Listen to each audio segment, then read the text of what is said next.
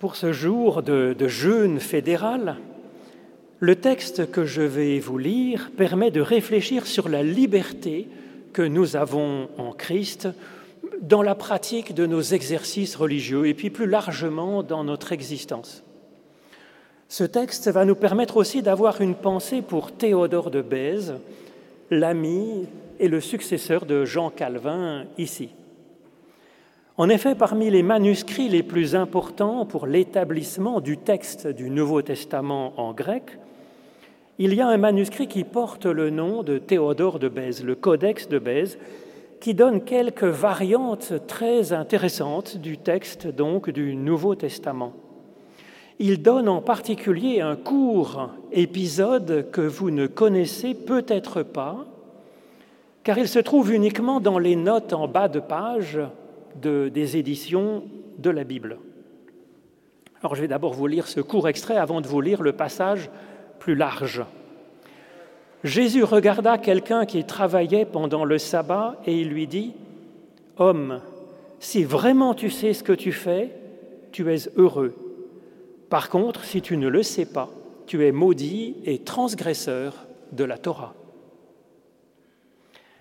Alors voilà donc la, la version de ce passage de, l'Évangile selon Luc au chapitre 6, les versets 1 et 11, selon la version du Codex de Bèze. Jésus, un jour de sabbat particulièrement solennel, passait à travers les champs. Et ses disciples commencèrent alors à arracher les épis de blé, à les frotter entre les mains, leurs mains et à les manger. Quelques pharisiens lui dirent alors, Regarde ce que font tes disciples pendant le jour du sabbat. Ils font ce qui n'est pas permis. Jésus leur répondit, Vous n'avez jamais lu ce que fit David lorsqu'il eut faim, lui et ceux qui étaient avec lui? S'introduisant dans la maison de Dieu, il mangea les pains de la présentation et il en donna même à manger à ceux qui étaient avec lui. Ces pains pourtant qu'il n'était pas permis de manger, sinon exclusivement aux prêtres. Le même jour, Jésus regarda quelqu'un qui travaillait pendant le sabbat et il lui dit, Homme, si tu sais ce que tu fais, tu es heureux.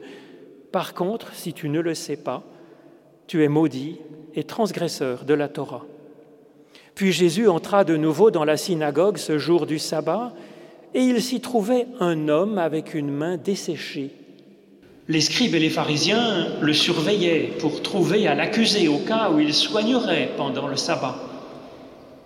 Mais Jésus, connaissant leur débat, dit à celui qui avait la main desséchée, Lève-toi et tiens-toi debout au milieu.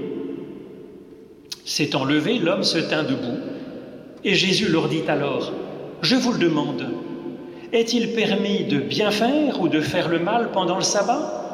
De sauver une âme ou de la perdre Mais eux se taisaient. Alors, regardant avec colère tous ceux qui étaient autour d'eux, il dit à l'homme, Étends ta main. Il l'étendit, il l'étendit, et sa main fut rétablie tout comme l'autre. Jésus leur dit, Le Fils de l'humain est maître du sabbat. Il fut alors rempli de folie et ils débattaient entre eux comme, comment ils pourraient le perdre. Ensuite, je voudrais vous lire quelques versets du chapitre 12 du même évangile selon Luc, les versets 54 à 57. Jésus dit encore à la foule, Quand vous voyez un nuage se lever à l'Occident, vous dites aussitôt, la pluie arrive. Et cela vient. Et quand vous voyez souffler le vent du midi, vous dites il fera chaud. Et cela vient. Hypocrite, vous savez discerner l'aspect de la terre et du ciel, comment ne discernez-vous pas ce temps-ci? Et pourquoi ne jugez-vous pas par vous-même ce qui est juste? Enfin, troisième passage dans le même évangile selon Luc, au chapitre 23, Jésus, donc, en croix. Lorsqu'ils furent arrivés au lieu appelé le crâne, ils le crucifièrent là, ainsi que les deux malfaiteurs, l'un à droite, l'autre à gauche. Et Jésus dit, Père, pardonne-leur, car ils ne savent pas ce qu'ils font. Ils se partagèrent ses vêtements en tirant au sort, le peuple se tenait là et regardait. Quant au chef, il le tournait en dérision en disant, Il en a sauvé d'autres, qu'il se sauve lui-même s'il est le Christ de Dieu, celui qui a été choisi. Et puis les soldats aussi se moquaient d'eux, se moquaient de lui. Ô Éternel, par l'étude de ces écritures anciennes, ouvre-nous à ton souffle de vie, au nom de Jésus-Christ. Amen.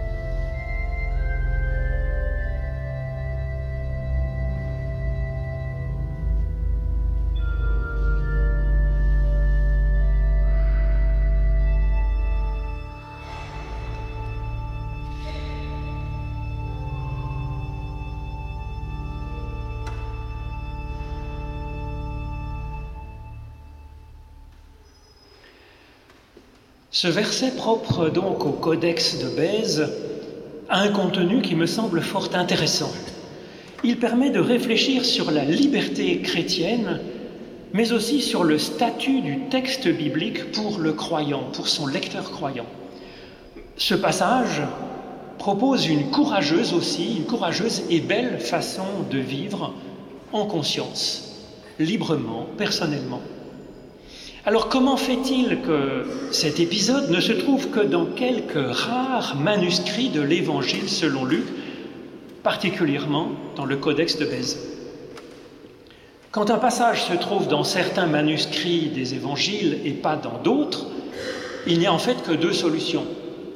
Soit ce passage a été ajouté au texte original, par exemple, dans l'intention d'apporter une clarification, ou parce que le copiste aurait entendu parler d'une parole de Jésus qui le passionne et qu'il a envie de partager, qu'il veut caser quelque part en recopiant le texte. Soit, deuxième solution, il y avait un passage dans le texte original, mais qui a été supprimé dans certains manuscrits parce qu'il a semblé au copiste que c'était tellement scandaleux que ça ne pouvait être qu'une erreur. Comment savoir? Un travail d'enquête est donc nécessaire pour estimer ce qui serait le plus vraisemblable. Cela demande d'abord d'évaluer la valeur de chaque manuscrit, de chercher la date de la copie, ainsi que la date de l'original copié, si l'on peut l'estimer, afin de comprendre les enjeux de l'époque et puis la valeur du manuscrit. Peut-être pour analyser ensuite le, le sens de la, variante suspecte. Alors ce verset intéressant de l'Évangile selon Luc est donc soutenu par le Codex de Bèze. Ce Codex de Bèze, c'est un livre en parchemin bilingue, grec et latin. C'est un livre qui comporte les quatre évangiles dans un ordre ancien, Matthieu, Jean, Luc et Marc, mettant en avant, en valeur, les évangiles qui ont été écrits par des apôtres de Jésus. Il semble être une copie faite à Beyrouth vers l'an 400 d'un texte compilé au début du deuxième siècle par Polycarpe de Smyrne. En tout cas, ce codex est très ancien et très précieux. Il a longtemps été conservé pendant des siècles dans le monastère de Saint-Irénée à Lyon, avant que les protestants ne s'en emparent pendant la première guerre de religion de 1562. Ensuite, l'éditeur Robert Étienne le confiera à Théodore de Bèze pour qu'il puisse euh, établir une édition savante du Nouveau Testament. Théodore de Bèze, prenant possession de ce manuscrit, euh, reconnaît l'extrême valeur et l'extrême ancienneté de ce manuscrit, mais il s'effraie en particulier de cette variante et éloigne ce manuscrit en le donnant à ses collègues de l'université de Cambridge, où il est encore conservé aujourd'hui. Alors l'ancienneté, la valeur de ce manuscrit ne prouve pas que cet épisode de cette parole de Jésus était dans l'original de l'Évangile selon Luc. Il faut poursuivre notre enquête en recherchant dans l'Évangile selon Luc en particulier ce qui pourrait aller avec cette intéressante variante. J'ai donc trouvé deux autres passages, au moins, qui montrent Jésus parler de savoir ce que l'on fait dans ce que nous choisissons de faire. D'abord donc au chapitre 12, le passage que je vous ai lu, quand Jésus dit que nous sommes en réalité tout à fait capables de discerner par nous-mêmes ce qui est juste, sans avoir besoin que ce soit lui ou qui que ce soit d'autre qui nous guide comme des bébés euh, nourrissons. Jésus dit cela sérieusement. Il est même un peu grondeur, comme s'il était déçu par le manque de courage des disciples qui sont là comme des enfants, demandant qu'est-ce que je dois faire, qu'est-ce que je dois faire. Jésus trouve qu'il manque de courage.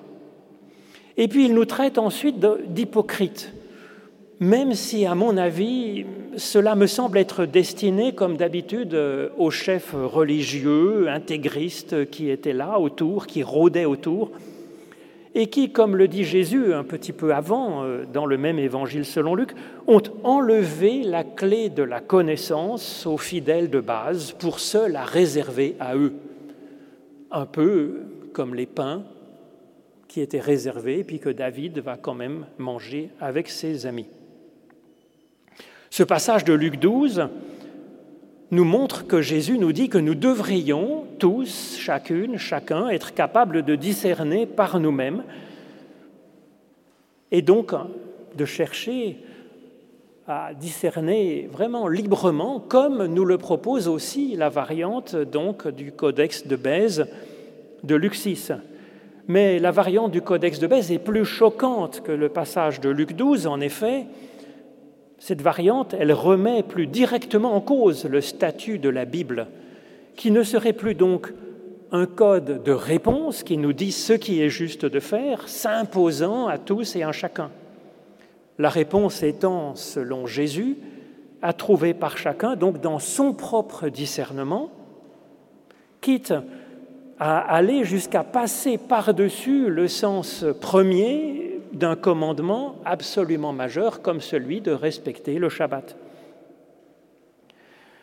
Il y a donc un troisième passage où le thème de notre variante apparaît dans l'Évangile selon Luc, c'est quand Jésus prie du haut de la croix en faveur des autorités juives et romaines, complices pour le faire mourir et continuant joyeusement à ricaner au pied de la croix.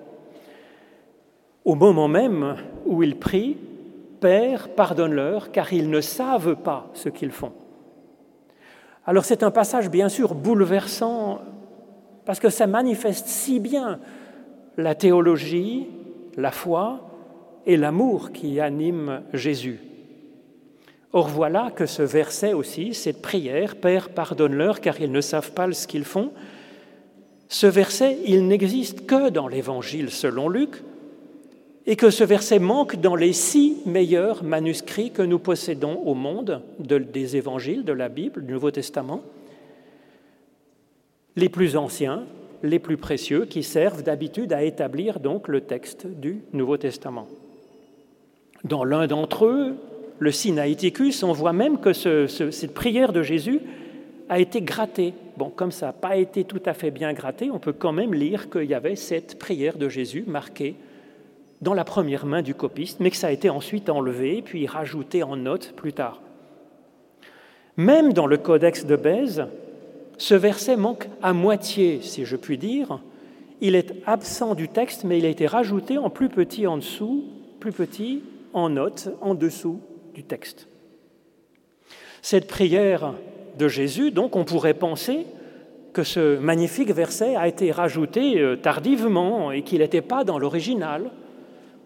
Sauf que, les évangiles, ne sont, nous ne les connaissons pas seulement à partir des manuscrits que nous possédons. Il y a aussi des dizaines et des dizaines de commentaires anciens par les pères de l'Église.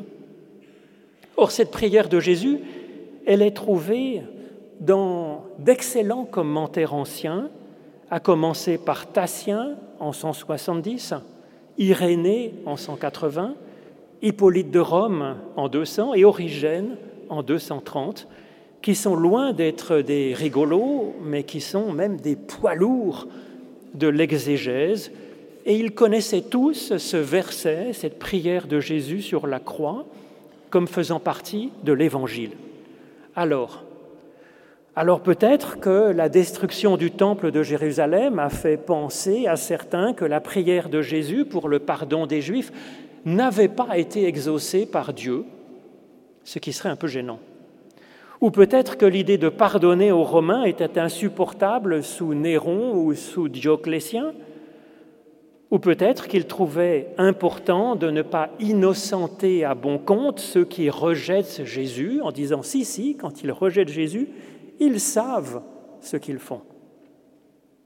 En tout cas, ces passages où Jésus encourage chacun à savoir ce qu'il fait pour décider librement de ses actions, ces passages ont été sévèrement controversés, donc souvent effacés des manuscrits. Ils ne sont restés que dans quelques copies d'un seul des quatre évangiles. Cela est d'autant plus impressionnant que les textes du Nouveau Testament ont en fait été remarquablement bien transmis. Les variantes dans le texte, entre les différents manuscrits et les commentaires sont nombreuses, mais sont que des détails en fait pour des 99% d'entre elles. Les variantes aussi importantes ou plus importantes que celles que je vous ai citées ce matin, celle du chapitre 6 et la prière de Jésus en croix, les, des variantes aussi importantes que ça, il y en a, on peut les compter sur le doigt d'une seule main, si vous voulez. Donc ça montre l'importance de cette question de savoir ce que l'on fait. L'enjeu de la première variante, elle est majeure car cette variante touche au, au mode d'emploi, au statut même de la Bible, que certains prenaient comme des commandements divins absolus et ce n'est pas possible après cette parole de Jésus. Elle remet aussi en cause l'autorité des chefs, non seulement des chefs pharisiens, mais même des chefs de, de l'Église qui étaient naissantes à l'époque de la rédaction des évangiles. Et puis avec cette parole que nous dit ainsi Jésus dans cette variante, ben, chacun est libre et chacun est même appelé à avoir sa propre réflexion et sa libre interprétation du texte biblique jusqu'aux commandements les plus sacrés qui peuvent être interprétés autrement, librement, spirituellement. Le salut n'est donc plus dans la soumission à une Torah écrite, ni à l'interprétation, la prédication des théologiens. La question n'est plus là, nous dit Jésus elle est dans le fait de savoir ce qu'on fait, dans le fait de discerner par soi-même ce qui est juste. Là est en bascule le bonheur de vivre ou bien une vie qui produit de la mort et du malheur. On remarque que l'ensemble de ce grand passage sur le Shabbat dans le Codex de Bèze montre une réflexion là-dessus Jésus nourrit cette démarche d'intelligence personnelle de la foi. Il appelle d'abord à l'observation personnelle des circonstances, des personnes qui nous entourent, qui souffrent peut-être, et puis des priorités. Il montre en exemple le pragmatisme de David, avec son équipe qui avait faim et donc qui se nourrit comme ils peuvent, même si c'est contre les commandements de la Bible. Et puis il montre, Jésus montre l'importance de la finalité de nos actes, en particulier des actes religieux tournés vers le bien et non pas laissant faire ou tournés vers le mal. Nous voyons que Jésus ici n'abolit pourtant pas la Torah. Il dit dans cette parole que si nous faisons n'importe quoi, cela crée du malheur, de la souffrance et de la mort. Ce n'est donc plus seulement une sorte d'examen où Dieu va compter les bons points, les mauvais points, c'est très pragmatique. Jésus donc n'abolit pas la Torah, il l'accomplit. Qu'est-ce que ça veut dire? Il l'accomplit en l'inscrivant dans, dans le cœur même de chaque personne humaine. Alors pas en nous programmant comme un circuit imprimé, mais en faisant en sorte que la personne individuelle soit capable de savoir ce qu'elle fait et donc de discerner par elle-même ce qui est juste de faire dans sa journée. Chaque fils et fille de l'humanité, chaque fils et fille d'Adam, fils et fille de l'homme, devenant ainsi, comme Jésus le dit ici, maître même du Shabbat. Luc un homme issu du paganisme a peut-être trouvé auprès de l'apôtre Paul, avec qui il se convertit, le courage d'inscrire dans son livre ces paroles de liberté inouïe et ces paroles de responsabilité qu'a ici Jésus. En effet, c'est bien comme ça que Paul a compris la logique profonde de, de la vie chrétienne. Tout est permis, mais tout n'est pas utile. Tout est permis, mais tout ne construit pas, et je ne me laisserai asservir par rien. Ce tout m'est individuellement permis de l'apôtre Paul fait grincer des dents, bien sûr, les moralistes, les églises étroites. Ces paroles plaisent par contre aux libertaires et aux égoïstes, dansant la carmagnole. Paul, comme Jésus, refuse ces deux extrêmes. Ce que Paul maintient est à la fois le tout m'est permis mais aussi le tout ne construit pas. Et il attire notre attention sur le danger de tomber dans un esclavage à cause d'une ivresse d'émancipation un peu puérile. C'est un peu ce que nous dit Jésus ici dans ce verset du Codex de Bèze. Nous sommes libres même vis-à-vis -vis des commandements de la Bible. Seulement, il y a une façon de revendiquer cette liberté, de la vivre, qui peut être source de malheur et de mort. Alors je comprends le vertige des théologiens de l'époque à entendre cette béatitude si hardie de Jésus. Heureux es-tu si tu sais ce que tu fais. Dites à un homme qui est en train de transgresser tranquillement un des commandements les plus sacrés de la Torah, de la Bible. Alors je comprends la réticence des rédacteurs des évangiles à placer un levain aussi subversif dans leur témoignage. Est-ce que mes lecteurs vont être à la hauteur de cette de ce défi, de cette responsabilité, de cette liberté. Et puis je comprends les croyants sincères qui, devant Dieu, risquent de se demander, mais est-ce que je sais vraiment ce que je fais quand j'ai choisi de faire ça? À combien? À 80% j'étais conscient de ce que je faisais, 20% non? Ou peut-être à 5% j'étais conscient de ce que je faisais? Et 95% de légèreté? Ou de simple habitude, ou bien porté par l'ambiance.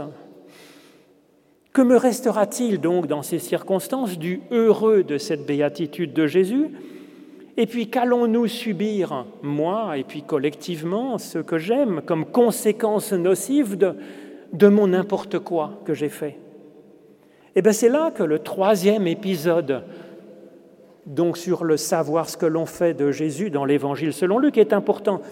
Jésus en croit, il prie en faveur des personnes qui sont dans le pire des pires de ne pas savoir ce, que l'on fait, tout en croyant hyper bien savoir ce qu'il faisait, le faisant même au nom de Dieu, au nom de l'obéissance à la Bible, comme les intégristes qui ont demandé la mort de Jésus, ou obéissance à son devoir, comme pense le faire Pilate contre un agitateur politique ou au nom d'une réelle sincérité, comme Adam et Ève dans le Jardin des délices, bavardant tranquillement avec le serpent qui parle. Dans le deuxième épisode, Jésus nous, nous dit pourtant que nous sommes capables de savoir discerner en vérité, et il dit donc que non seulement nous en sommes capables, mais qu'il faut le faire, s'y appliquer. Alors c'est vrai que la vie est sans cesse changeante, dit-il, et nous-mêmes aussi, un peu comme la météo, nous dit-il. L'agriculteur en sait quelque chose. Faut-il couper les foins aujourd'hui, au risque qu'il y ait 15 jours de pluie derrière, que tout le foin pourrisse et qu'on soit obligé de vendre la moitié des vaches? C'est très pratique. Il n'y a pas de réponse absolue à la question quel temps fera-t-il demain? Il nous appartient donc d'inventer chaque jour une manière de vivre qui soit à la fois authentiquement la nôtre, qui soit juste, qui soit porteuse de fruits, malgré cette incertitude. En même temps, quand Jésus compare notre connaissance de la vie aux prévisions météo, il y a là une part d'ironie, je pense, parce que la météo en son temps devait réserver déjà quelques surprises. Bien des épisodes de la Bible, d'ailleurs, nous montrent que Dieu lui-même est parfois étonné par la façon dont les choses ont tourné, qu'il n'avait pas prévu que ça tournerait comme ça. Donc dans cette comparaison de notre savoir ce que nous faisons avec la météo, Jésus donne déjà du pardon, de la compréhension, du je sais bien que ce n'est pas si simple. Pourtant, lancez-vous, observez, apprenez, cherchez à savoir ce qui est juste, supputez, mettez-y vos forces, votre amour et votre sagesse. Il en faut du courage pour oser une lecture du temps présent et chercher à discerner par nous-mêmes ce qu'il pourrait être juste et bon de faire. Kierkegaard apprend, appelle, appelle à, à, prendre la résolution de vivre ainsi comme, comme on se jette à, l'eau du haut d'un plongeoir, nous dit-il. Et il parle contre la lâcheté en réfléchissant sur cette parole de l'apôtre Paul à un de ses amis, donc à Timothée, mais peut-être l'a-t-il lu aussi euh, avec Luc, bien sûr. Paul nous dit, ce n'est pas un esprit de lâcheté que Dieu nous a donné, mais un esprit de force, d'amour et de discernement. Ce courage de vivre hors du cocon d'une Torah écrite, il nous vient du souffle de Dieu, nous dit-il. En amont de ce savoir ce que l'on fait, il y a donc l'Esprit de Dieu, son souffle qui est attendu, qui est espéré, qui est demandé dans la prière, comme le fait Jésus sur la croix pour ceux qui sont là. C'est la meilleure des demandes que je connaisse, peut-être la seule en vérité à faire à Dieu, qu'il nous donne un esprit de courage, de force, d'amour et de discernement, de sagesse, un esprit parfois de compromis, mais jamais de compromission ni de lâcheté. Cette annonce d'un pardon radical dans la, prière de Jésus en croix, et cette prière à Dieu pour nous rendre plus intelligents, elle se trouve donc dans, cette variante rare de la prière de Jésus sur la croix. Cette prière a tellement eu de mal à passer parmi les chrétiens des premiers siècles. Père, pardonne-leur car ils ne savent pas ce qu'ils font. Ce n'est pas parce qu'ils ne savent pas ce qu'ils font que Jésus leur pardonne, comme si c'était une circonstance atténuante, bien sûr. Au contraire, Jésus prie pour ceux qui sont en train de le crucifier parce qu'il leur veut du bien. C'est la seule raison et elle est tout à fait suffisante et c'est bien à l'image de Dieu qui aime sans condition. Ça s'appelle la grâce. Mais leur problème à ces gens qui sont là au pied de la croix, c'est précisément de ne pas savoir ce qu'ils font. Et c'est pour ça que Jésus les recommande à Dieu, pour qu'il leur vienne en aide et que eux s'ouvrent à cette force, à ce courage de chercher en vérité à savoir ce que l'on fait et à faire ce qui nous semble alors juste. Amen.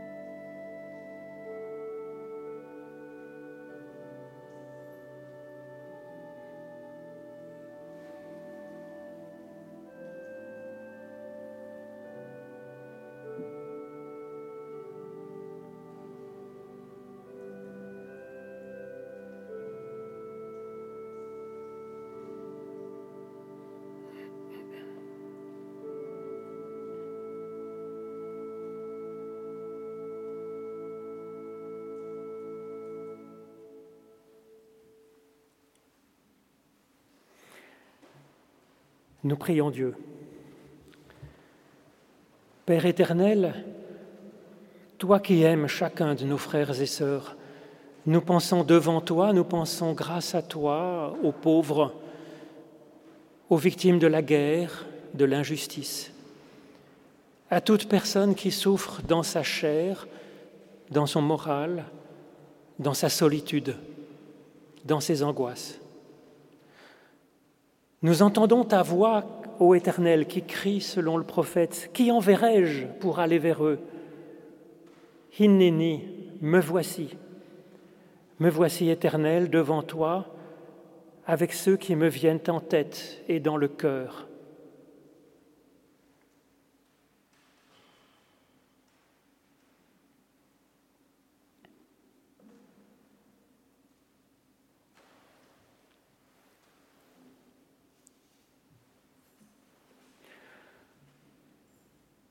Et notre Père, merci pour tout ce qu'il y a de merveilleux dans notre vie. Merci pour ceux qui nous aiment. Merci pour la beauté incroyable de ce monde. Merci pour la joie qui nous habite. Et merci pour euh, l'avenir que tu ouvres devant nous, à commencer par cette belle journée qui est là. et unis à toi et par ton amour que le Christ nous a révélé, nous te prions avec ses propres mots. Notre Père qui es aux cieux, que ton nom soit sanctifié, que ton règne vienne, que ta volonté soit faite sur la terre comme au ciel. Donne-nous aujourd'hui notre pain de ce jour, pardonne-nous nos offenses comme nous pardonnons aussi à ceux qui nous ont offensés. Et ne nous laisse pas entrer en tentation, mais délivre-nous du mal. Car c'est à toi qu'appartiennent le règne, la puissance et la gloire pour les siècles des siècles. Amen.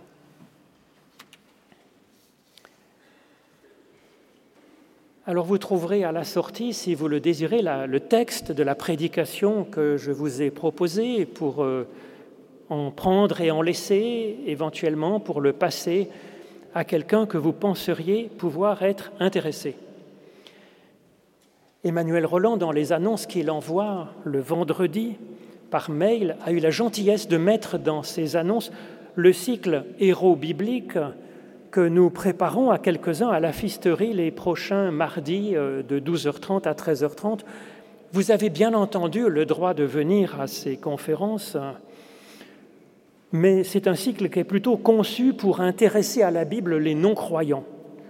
Alors vous pouvez passer l'info à vos proches euh, qui ne sont pas tellement croyants ou pas trop religieux peut-être. Vous pouvez passer cette info pour qu'ils puissent venir, s'ils le désirent, si ça les intéresse, d'avoir ce regard sur la Bible, donc pendant leur pause déjeuner. Pour vous, les fidèles de, la cathédrale et puis de, l'église de, de Genève, nous pourrions aller, par exemple, plutôt demain soir, de 18h30 à 19h30, pour la traversée de la Bible que nous organisons, Emmanuel euh, Roland et moi-même, alors, puisque le bourg de Four euh, va être en travaux, ou est déjà en travaux, je ne sais pas, eh bien, nous avons prévu de nous réunir euh, chaque mois rue Sénebier. C'est tout près, donc, du parc des Bastions. Vous avez les, papiers à la sortie sur, aussi bien sur les héros bibliques pour les passer à vos proches que le papier pour demain soir, notre traversée, elle commence avec euh, François Garaille, le rabbin de la communauté juive libérale de Genève, pour discuter ensemble donc de Genèse 2 et 3, donc la chute. Donc ça c'est demain, c'est à 18h30 euh, à 19h30, donc rue Jean Sénebier. Vous y êtes chaleureusement invités. Dimanche prochain ici, il y a le culte avec Emmanuel Roland à 10h et puis il en fait un autre à 18h dimanche prochain. Maintenant, c'est le moment de l'offrande. C'est vrai que c'est une façon de remettre en perspective dans notre existence euh, le spirituel gouvernant le matériel. Pendant l'offrande, je vous propose de chanter le cantique numéro 145 un appel à la bénédiction de Dieu, demeure par ta grâce avec nous, Dieu Sauveur. Je vous propose d'en chanter les trois strophes du 145.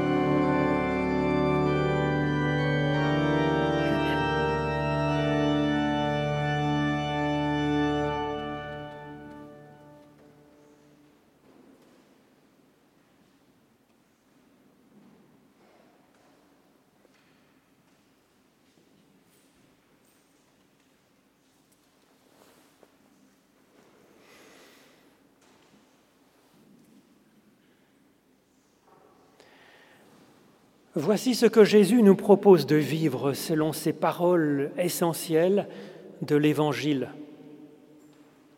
Écoute le Seigneur ton Dieu, c'est le seul Seigneur. Tu aimeras le Seigneur ton Dieu de tout ton cœur, de toute ton âme, de toute ta force. Et Jésus ajoute cette phrase qui n'était pas dans l'original de l'Ancien Testament, Tu l'aimeras avec intelligence.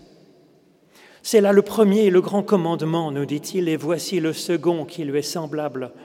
Tu aimeras ton prochain comme toi-même. Aucun commandement n'est plus grand que ces deux-là. Et pour en recevoir la force, donc de pouvoir aimer un peu comme cela, Dieu nous donne sa bénédiction. Bénédiction qui est donnée au singulier, individuellement, à chacune et chacun. L'Éternel te bénit et il t'accompagne fidèlement jour après jour. L'Éternel fait resplendir sa lumière sur toi et t'accorde sa grâce l'Éternel lève son visage vers toi et te donne la paix. Tu sauves, ô Éternel, l'humain et tout ce qui vit, qu'il est précieux ton amour, ô Dieu, mon Dieu.